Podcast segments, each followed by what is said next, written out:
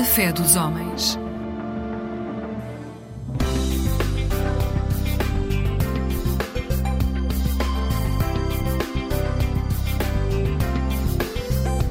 Eclésia Igreja Católica.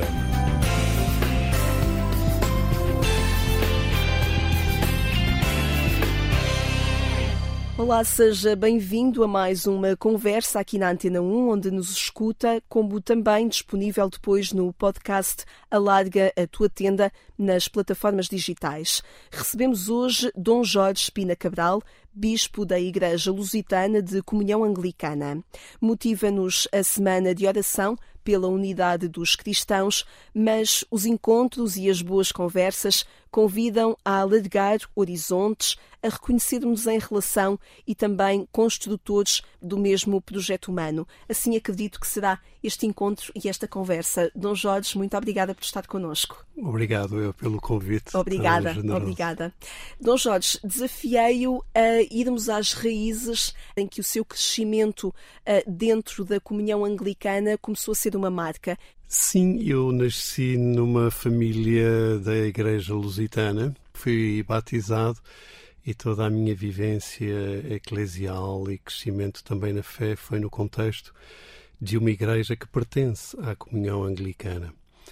E fui crescendo aí, fui eh, me relacionando, a influência familiar também para mim foi sendo muito importante. Dom Jorge eh, teve um tio bispo em Moçambique. Um primo meu, sim, o Dom Daniel Pina Cabral, foi presbítero da Igreja Lusitana, sagrado bispo anglicano para ir servir um, a Diocese dos Libombos, na altura a Igreja Anglicana, em Moçambique, isto na década de 60.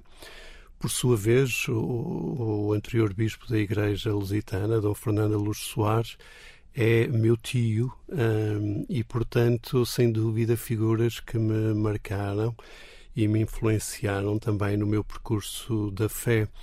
E, portanto, eu, enquanto pessoa, fui enculturando, digamos, este modo de ser e, e fui-me envolvendo também na vida da Igreja. Cedo se manifestou o seu desejo de ser clérigo também? Eh, eu penso que a vocação é um processo. Eu, eh, desde cedo, me senti muito eh, atraído e envolvido para a vida da, da Igreja, nomeadamente com o trabalho também dos jovens, mas curiosamente a minha primeira formação superior foi em Educação Física e Desporto e, portanto, eu fui professor de Educação Física, fui treinador de voleibol, tinha uma vida na área também do, do desporto, mas senti em mim uh, um apelo, senti em mim um, uma voz que me chamava. Com o tempo, essa voz foi tornando mais clara a, a minha opção e realmente abracei o convite, o trabalho na igreja na área social da Igreja, eh, que me ajudou também a discernir a minha vocação para o ministério. Eh, estamos geograficamente na zona do Porto, não é? Estamos geograficamente em Vila Nova de Gaia, onde a Igreja Lusitana tem a maior parte das suas paróquias, ali no norte, e onde também tem uma presença muito envolvida com a comunidade. Deixe-me ir a este crescimento e a estas marcas da, da Igreja Lusitana. Ah, quando cresce dentro desta tradição, cresce com uma consciência de minoria ou o nosso contexto, de alguma forma, enche aquilo que nós pensamos que é a vida cotidiana e que é a vida de todos? Sim, eu sou já de uma geração uh, que, que já viveu, digamos, a, a sua fé uh, de uma maneira já mais livre, não é? No Portugal democrático, de maior abertura também e aceitação das diferenças religiosas em Portugal.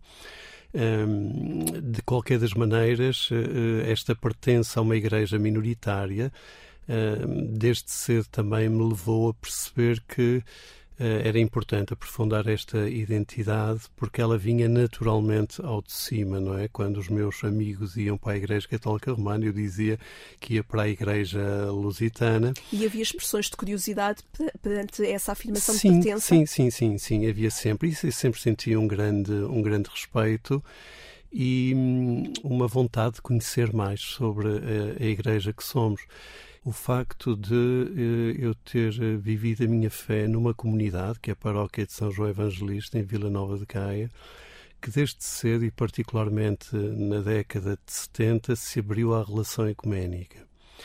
Uh, e, portanto, foi possível uma relação com as outras comunidades, nomeadamente da Igreja Católica Romana e, particularmente, com a comunidade cristã da Serra do Pilar, na altura orientada pelo padre Arlindo de Magalhães, o que nos permitiu já com naturalidade começar a subir à serra para eh, rezar o Pai Nosso e acolher também os irmãos católicos que vinham à nossa igreja. Portanto, esta abertura que se foi depois desenvolvendo através do movimento ecuménico permitiu também perceber que hum, a nossa igreja não era uma igreja fechada, mas sim uma igreja capaz até de estabelecer pontos e de, de criar espaços de, de, relação. Quando me fala da Serra do Pilar e das experiências ecuménicas, de alguma forma, que foram lá acontecendo, uh, mais tarde, anos mais tarde, quando se cruza com o professor Luís Moita, padre Luís Moita também, consegue perceber também a confluência e o sonho e a visão de construção de humanidade que havia mais vozes uh, a sonhar e a querer construir essa humanidade comum? Sim, eu não me cruzei com o professor uh, Luís, Luís Moita, Moita, mas sempre uh, segui muito também Obrigada por esse esclarecimento. o seu ensino e também uma figura de referência.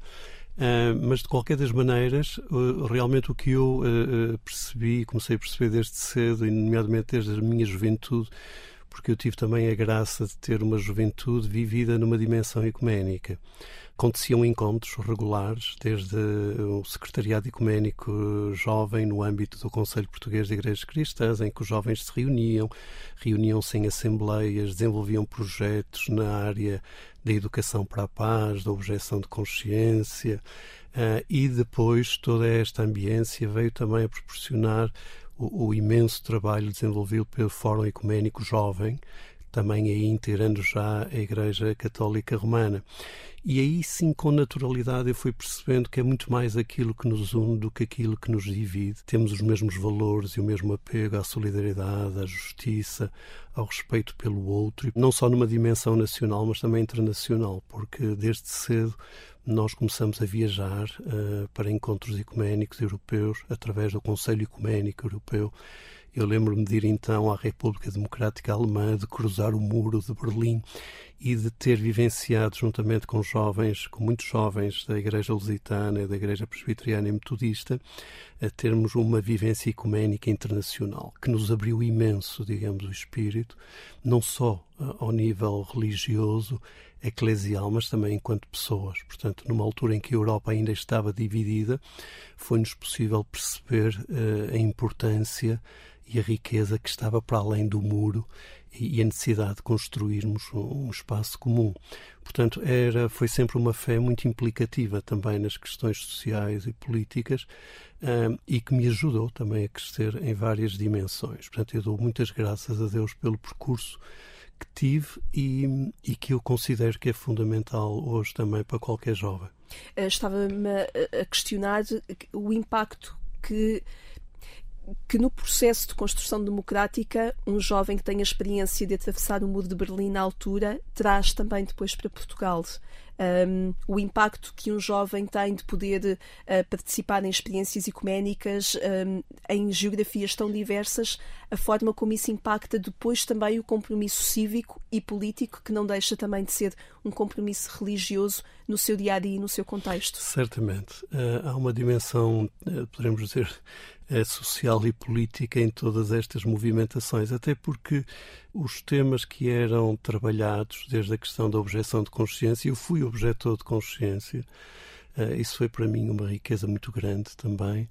Um, as dimensões da educação para a paz, as questões ligadas já na altura à, à integridade da criação, estamos na década de 80, eh, vivíamos sobre e ainda eh, estamos muito ligados ao Conselho Mundial de Igrejas e, naturalmente, que ao implicarmos nestas questões da paz, nós vamos lidar com o mundo real, não é? E lembro que um dos grandes movimentos era contra a presença da, da, das bases uh, nucleares, por exemplo, uh, dos Estados Unidos na própria Europa, isso implicava-nos também em manifestações, em tomadas de posição, as questões da justiça que nos falavam também da, da, das desigualdades que existiam também na altura e que naturalmente nos foram formando para um maior compromisso social não necessariamente político ou partidário, mas político no sentido de uma consciência sobre uh, aquilo que importa efetivamente lutar e implicar, não é? Uh, e também as questões da integridade da criação, que hoje não estão vividas. E torna-se padre com cerca de 30 anos, já depois de uma experiência de docência como professor de educação física. Essa experiência também um, das escolas, essa experiência humana, ao fim e ao cabo, do mundo, uh, o que é que traz para o seu ser padre? Uma vez um padre amigo católico romano uh, uh, disse-me que eu tinha tido duas vidas, porque uh, ele encontrou umas pessoas que me conheciam da minha vida anterior, digamos assim, mas toda a vivência que eu tive e que me permitiu relacionar com tantas pessoas em contextos tão, tão diferentes foi uma bênção e foi também uma, uma grande riqueza. Mas o, o curioso é que mesmo nesse, nessa vivência de docente eu sempre tive uh, uma preocupação que ia muito para além da questão da holística também. Do holística. Eu lembro de ser professor de educação física em Baião, no interior do distrito do Porto, como professor de educação física e de ter promovido lá uma semana uh, de Timor-Leste. Uh, então levamos lá. Na altura, anos 90, na altura, na altura da anos 90, exatamente. que foi também um dos grandes temas que, que nos animou, que foi que era a libertação de, de, de Timor-Leste. E, portanto, quando eu hoje olho para essa, esse aspecto, portanto, uh, o sentido vocacional sempre esteve muito presente, mesmo eu exercendo outras uh, atividades. Mas foi todas as experiências que eu tive foram de uma riqueza imensa, a vários níveis. Falamos esta noite com Dom Jorge Pina Cabral, bispo da Igreja Lusitana, que nos convida agora a escutarmos Sara Tavares. Vamos ouvir a música Eu Sei. Se eu voar sem saber onde vou, se eu andar sem conhecer quem sou, se eu falar e a voz soar com a manhã, eu sei.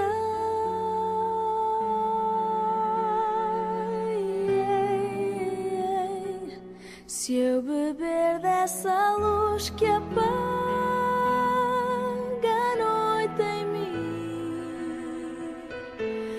se um dia eu disser que já não quero estar aqui, só Deus sabe o que virá, só Deus sabe o que será.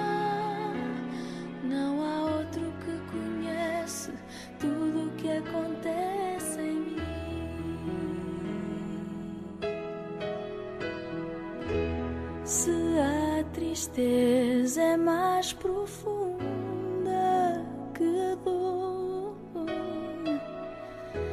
se este dia já não tem sabor. E no pensar que tudo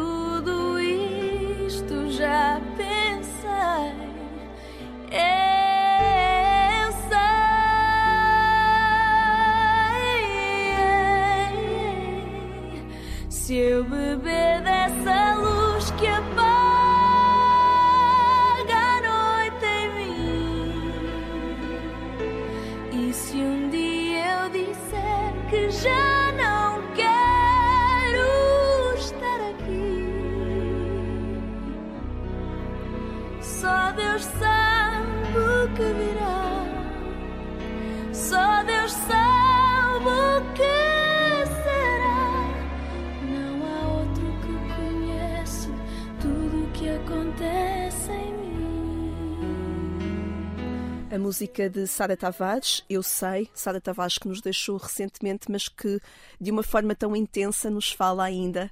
Uh, Dom Jorge Espina Cabral, era esta presença que o prescrutava uh, interiormente? Sim, é por vezes eh, esta presença que, da qual nós sentimos, mas não, de certo modo, identificamos. É muito bonito este modo ser de Deus. E eu acho que é muito bonita esta interpretação da, da Sara Tavares, porque acima de tudo, ela torna atual um salmo. Se nós pensarmos que um salmo foi escrito já antes de Cristo, neste caso o Salmo 139, nós percebemos que este sentir humano de Deus esta intimidade, esta relação sempre esteve presente e, Deus é sempre uma inquietação. Falávamos a partir desta música Eu Sei, de Sara Tavares, uh, inspirada no Salmo 139, como Dom Jorge Pina Cabral referiu, mas podemos também ir a outras artes, a poesia, por exemplo. No dia 25 de abril de 2013, o Dom Jorge Pina Cabral leu. Esta é a madrugada que eu esperava, o dia inicial inteiro e limpo onde emergimos da noite e do silêncio e livres habitamos a substância do tempo. Sofia de Melbreiner entregou-nos este poema, inspirado na Revolução do 25 de Abril, também no contexto da Páscoa vivida naquele ano, e Dom Jorge Espina Cabral decidiu ler este pequeno poema, pequeno mas imenso, como refere este poema da poetisa ou da poeta uh, Sofia de Melbreiner, como ela gostava de se intitular, também poeta, no dia da sua sagração episcopal. Um, foi uma surpresa ser chamado a, este, a esta tarefa, a esta função de estar à frente da Igreja Lusitana em Portugal. Sim, uh, sim e não. eu, eu sempre me disponibilizei para a Igreja. Uh, e procurei sempre assumir com responsabilidade. E por isso, quando chegou a, a, altura, digamos, num determinado contexto da vida da Igreja, da sucessão do meu antecessor, Dom Fernando Luz Soares, a grande questão era eu perceber se estava disponível ou não interiormente. E, portanto, o que eu comuniquei à Igreja foi que, se esse fosse o seu entendimento, eu estaria disponível para. E fui eleito e depois fui sagrado em abril de 2013, precisamente na festa de São Marcos, que é 25 de 25 abril. De abril. Um, e, portanto, foi um dia duplamente também simbólico, dado por um lado marcado pelo evangelista, mas por outro lado também marcado por este sentido do Dia da Liberdade, porque pessoalmente me diz muito o 25 de Abril, apesar de eu na altura ser uma criança, tinha apenas 8 anos quando o 25 de Abril se deu, uh, eu uh, entendi ler este pequeno grande poema de Sofia de Melo Breiner, que em si poderíamos dizer é um poema que nos abre também às dimensões também do, próprio Deus da liberdade. E portanto esta relação eu procuro a ter também muito no, no, meu ministério uh, e trazendo também para o próprio texto litúrgico muitas vezes também expressões de fé que não têm propriamente uma linguagem, uh, uma palavra, como nós dizemos, tradicionalmente religiosa. Eu acho que muitas vezes também nos falta isso. A cultura é algo que, que nos liberta e tudo o que nos liberta aproxima-nos de Deus. Dom Jorge Espina Cabral, deixe-me ir à realidade atual da Igreja Lusitana. Foi sagrado bispo para que realidade, concretamente, em Portugal? Em primeiro lugar, eh, sendo uma igreja minoritária, é uma igreja que naturalmente tem que afirmar a sua identidade e ao mesmo tempo desenvolver também o seu trabalho de missão. E, e nesse sentido, eh, na continuação também do, do, Ministério Episcopal anterior, procurar abrir a, igreja a outras realidades, mas também procurar criar novas comunidades num contexto muito exigente e muito, digamos, adverso, precisamente ao crescimento da, da Igreja. Nós vivemos um tempo e uma cultura de grande secularização, hum, de grande descompromisso em relação a qualquer tipo de instituição, seja ela de que natureza for, e em particular à Igreja ou às igrejas. Trazer também para o nosso contexto religioso esse modo de ser anglicano, essa abertura uh, ao diálogo ecuménico também, essa abertura ao diálogo interreligioso. Por outro lado, uh, as dimensões também de, de, de levar Cristo aos outros. Claro, vivemos a vicissitude de uma igreja carente em recursos humanos, em recursos materiais.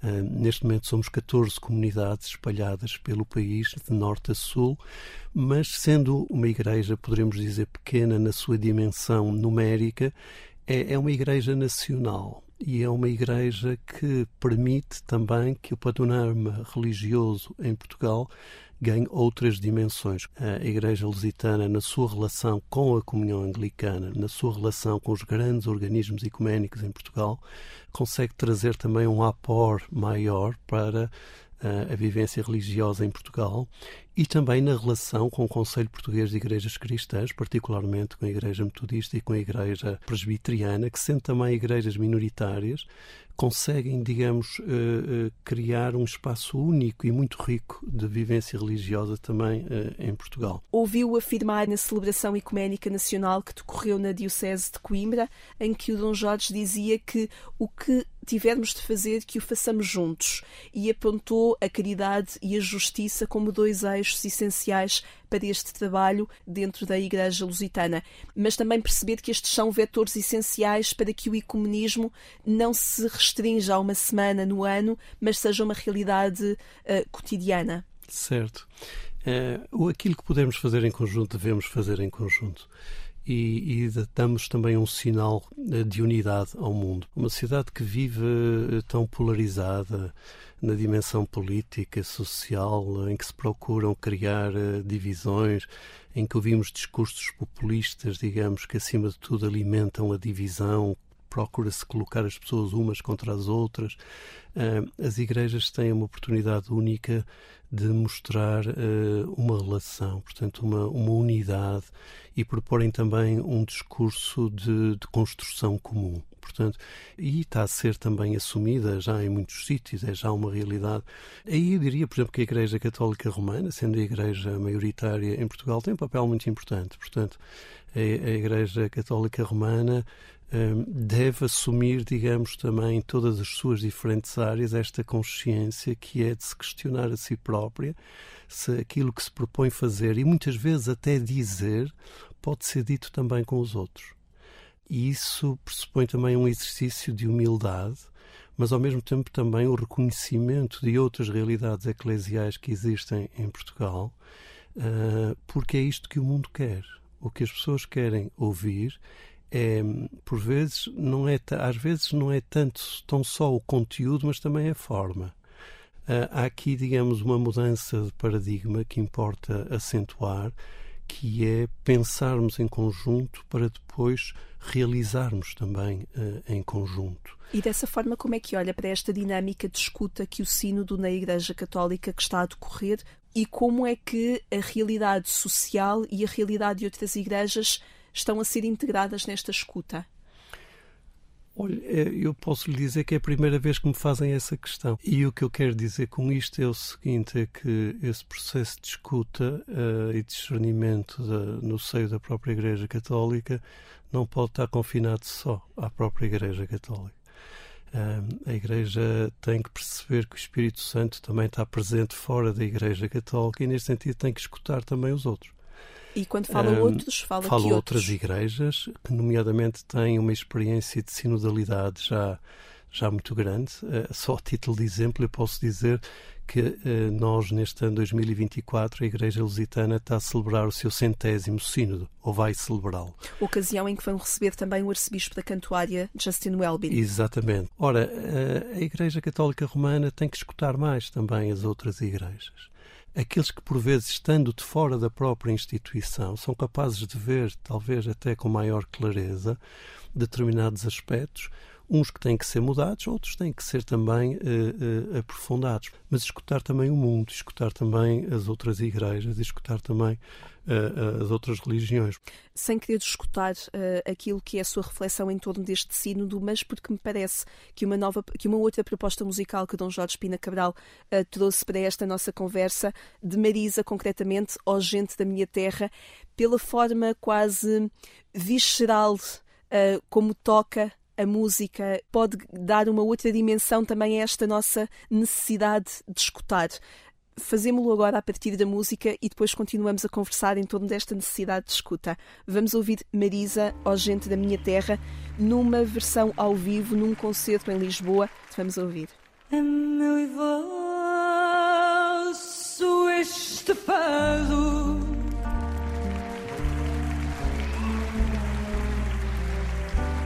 destino que nos amarra.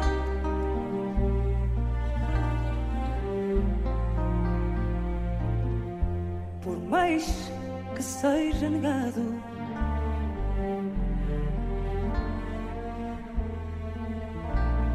As cordas de uma guitarra.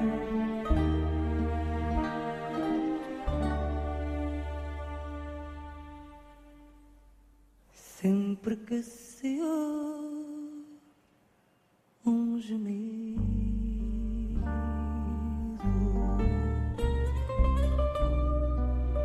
Numa guitarra cantar.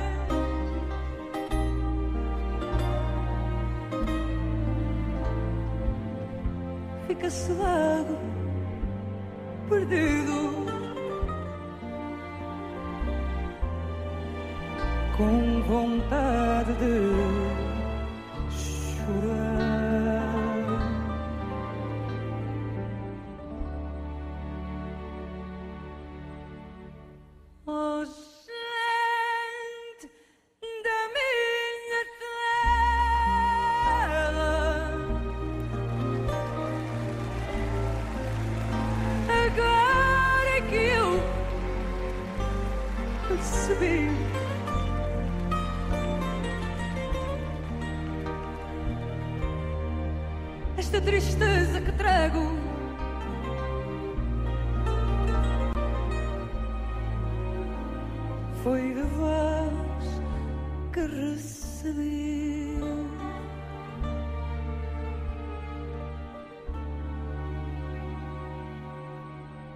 Ó gente da minha terra, escutamos Marisa.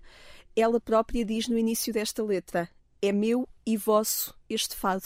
Sim, é muito bonita esta, esta interpretação da Marisa. Esta, é muito bonita porque pode dar às vezes a ideia de uma certa nostalgia de um passado ou de um povo que se quer encerrar em si, ou gente da minha terra, esta, esta dimensão da tristeza. Mas o que aqui está em causa é um encontro com o nosso modo de ser, com a nossa identidade coletiva, que ela expressa tão bem este, este sentimento que nos leva a perceber que nós somos realmente um povo sentimental e, e por isso mesmo um povo aberto à relação. O que eh, hoje é tão importante também termos esta consciência num país que imigrava e que hoje é um país que acolhe. Ora, uh, o acolher os outros não põe em causa a nossa própria identidade, o nosso modo de ser, o nosso fado, digamos assim. Uh, antes, pelo contrário, leva-nos também uh, a saber acolher, a saber partilhar com os outros aquilo que temos e estabelecer esta relação individual e coletiva. Portanto, eu acho que a Marisa interpreta muito bem este sentir nacional, não preso ao passado, mas aberto. Regresso novamente à celebração ecuménica nacional, onde Dom Jorge Espina Cabral nos chamou a atenção para o meu próximo, que hoje chega dos países asiáticos para trabalhar na agricultura no Alentejo, o meu próximo que chega da Índia, o meu próximo que chega do Brasil por causa da violência, e o Dom Jorge chegou mesmo a dizer que é esta realidade que nos dá uma teologia viva. Que desafio é este? É o desafio do Evangelho, é o desafio de Cristo encarnado que, um, que caminhou, que contactou, que viveu as circunstâncias do seu tempo, a dor das pessoas do seu tempo e que, portanto, fez aquilo que nós poderíamos chamar uma teologia um, que provém da própria vida. E hoje uh, nós percebemos isso nas igrejas, nós percebemos isso no nosso dia a dia que o outro é também o, o, imigrante, aquele que nos procura. E eu penso que é muito importante, e nesta Semana de Oração pela Unidade dos Cristãos, uh, as igrejas falarem da questão da migração em Portugal. O modo como nós nos posicionarmos perante o migrante ou o refugiado que nos procura vai determinar também uh, o nosso testemunho e a nossa mensagem. E a sociedade pede isso às igrejas? Eu não sei se pede ou não. O que eu acho é que as igrejas têm que, para serem fiéis ao Evangelho, têm que acolher, independentemente da cor, da, da, religião, independentemente de muitas outras coisas que podem achar que nos separam. Portanto, temos que saber tocar e ser tocados. Esta relação também de proximidade, uma teologia de proximidade, uma de uma proximidade para ouvirmos, acolhermos e, e nos deixarmos ser tocados é, é, é, é, imperativa para as igrejas hoje. Uh, e, e, este aspecto que é realmente que a, a teologia não se faz hoje nas faculdades a teologia nasce da vida e desta proximidade. Vamos terminar esta nossa conversa com palavras do professor Luís Moita. O Dom Jorge Pina Cabral quis uh, também trazer para esta conversa, se despediu na última aula pública e eu vou ler. Vou terminar com um obrigado, que não é só um remate, é uma expressão da minha gratidão pelos que me ouvem, porque esta minha convicção de que se existo agora como pessoa e não como ser inanimado, é porque vocês escutam, com cordialidade e com interação, mesmo que pareça passiva. Mas eu sei que não está a ser, e por isso concluo agora com outra densidade, dizendo obrigado. Este humanismo do professor Luís Moita, como dissemos, também já o referimos nesta nossa conversa, marca-o também. Marca-me imenso, porque tem muito a ver com a minha maneira de ser e é isso que eu penso que é a, a, a vivência da fé, é, é percebermos esta nossa comum humanidade, percebermos o quanto necessitamos dos outros, o quanto também podemos dar para os outros, o quanto dependemos dos outros, percebermos que somos esta família humana tão rica, tão bela, tão tão cheia de sonhos, tão cheia de esperança, eh, esta família humana que, que está aí, portanto, que tem tantos, tantos, tantos uh, sinais de bondade, de amor, tantas abnegações, eh, isso é a humanidade.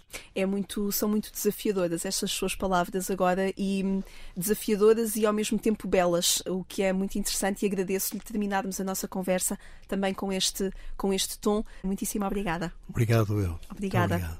Obrigada a si também que nos acompanhou nesta conversa. Pode voltar a ouvir-nos a partir do portal de informação da Agência Eclésia ou procure o podcast Alarga a Tua Tenda, onde pode encontrar outras conversas enquanto espera pelo regresso do programa Eclésia aqui à Antena 1, já no sábado de manhã e também no domingo pelas 6 horas.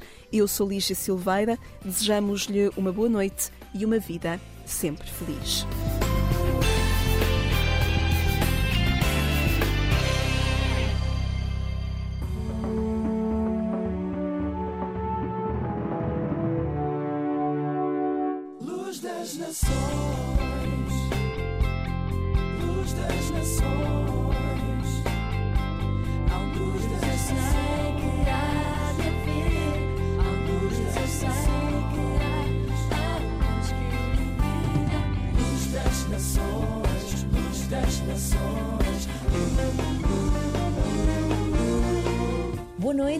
Bem-vindos a mais um programa da Aliança Evangélica Portuguesa. Hoje vamos falar sobre boas caminhadas com excelentes companheiros. Mas primeiro, abrimos hoje com a voz de Elsa Pereira, com um coração grato. Vamos a isso?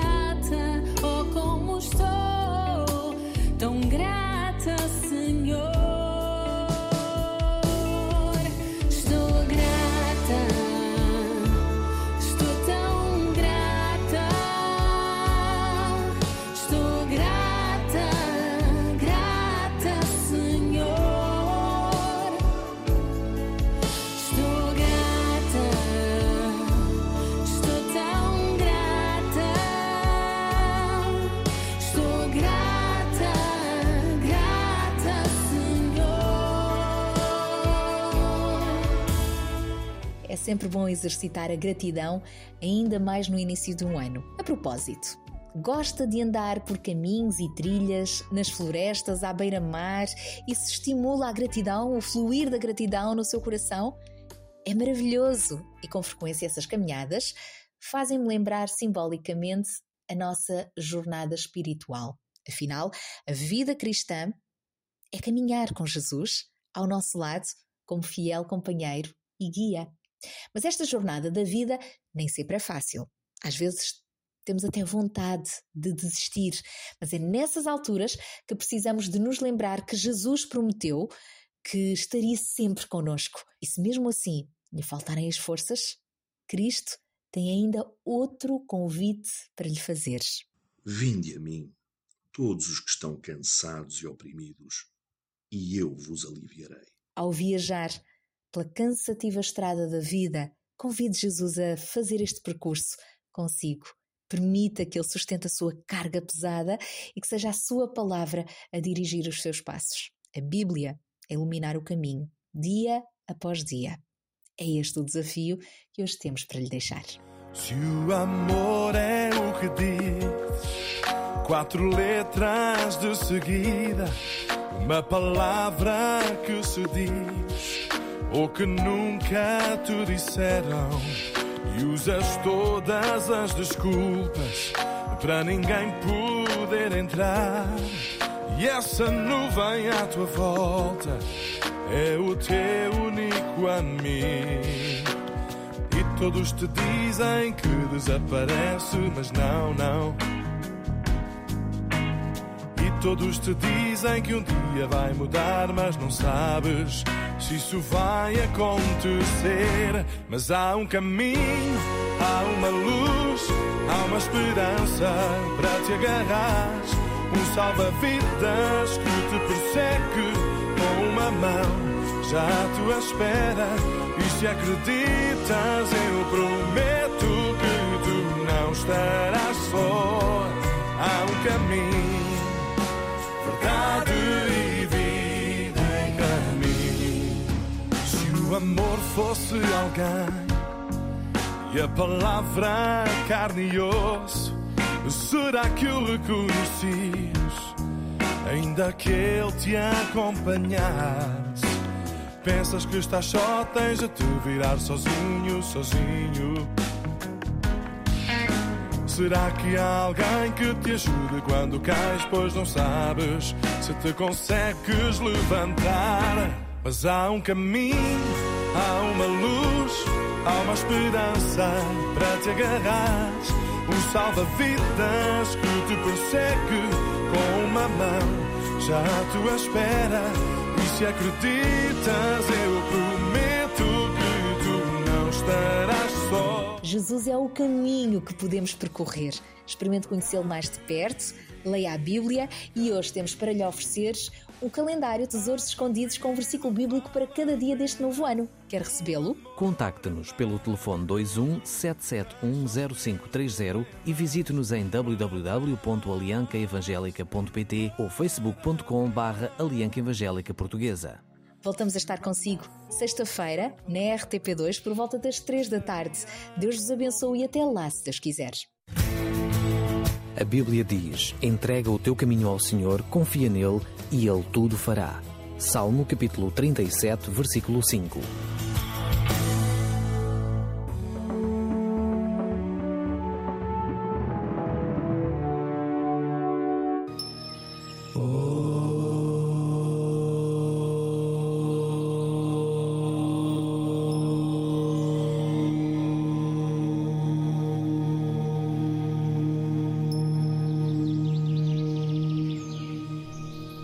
Namastê, bom dia a todos. O meu nome é Ana Deepak e hoje vou falar-vos um pouco sobre o mantra e o seu significado.